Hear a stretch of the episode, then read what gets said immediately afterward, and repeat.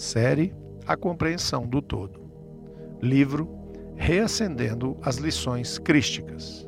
Capítulo 5 A Ressurreição não deveria ter encerrado a dúvida? Nos dias de Jesus na Terra, existia no mundo invisível um arranjo que nunca antes se vira no sistema solar.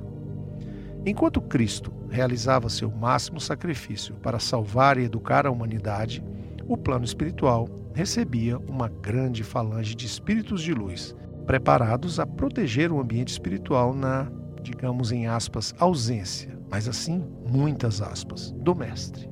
Obviamente, no momento do sono, Jesus se reunia com o conselho de luz destinado à tarefa de preservar a harmonia durante o período de dedicação carnal do Cristo. Muitos desses missionários estão de volta ao orbe, agora com a missão de conduzir a transição planetária. Além de preservar a paz espiritual, alguns desses obreiros da luz acompanhavam Jesus na sua jornada, preservando seu campo energético e fortalecendo a proteção luminosa em torno do Mestre, sem que, no entanto, o intuíssem, o orientassem, algo além de não necessário, sequer permitido pelo próprio Cristo.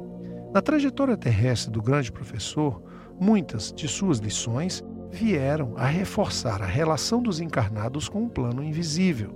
Há passagens claras em que Cristo se refere à reencarnação, uma das leis imutáveis da justiça divina em que nós, na nossa ignorância literal, imaginamos um adulto retornando ao mesmo ventre de sua própria mãe. Repetidas vezes, o Mestre lançou luz sobre seu próprio reino não é deste mundo, disse ele. Uma das lições em que Jesus deixa mais clara a verdadeira existência, ou seja, a espiritual, é no momento em que reduz a importância do templo a um mero amontoado de pedras.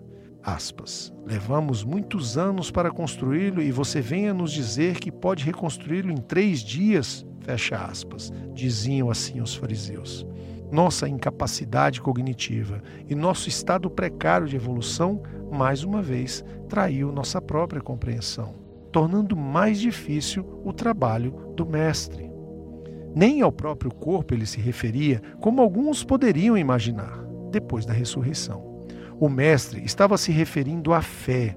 A confiança absoluta em Deus é o que nos conduz de volta a Ele, nada mais. É este sentimento de servir aos propósitos da luz o nosso verdadeiro templo, o que nos abriga em Deus.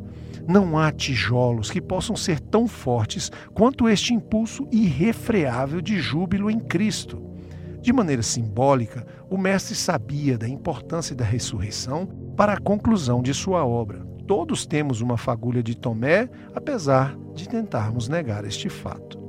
O último ato da missão encarnatória do grande professor foi a ligação definitiva da carne com o invisível, a fé, o espírito, a vida após a morte. Há tantas provas e lições irrefutáveis nessa passagem que é difícil acreditar que o mundo não seja totalmente cristão dois mil anos depois disso. É fácil quando observamos os homens. Mas reflitamos sobre esta última lição por alguns instantes. Não seria a prova definitiva da eternidade da vida? Não seria a prova inegável da existência do Espírito como parte essencial do que somos? Não seria fato irrefutável da existência de um plano invisível? Seria, se não fôssemos tão irrazoáveis. Seria, se não nos faltasse fé. Seria, não fosse a nossa ignorância.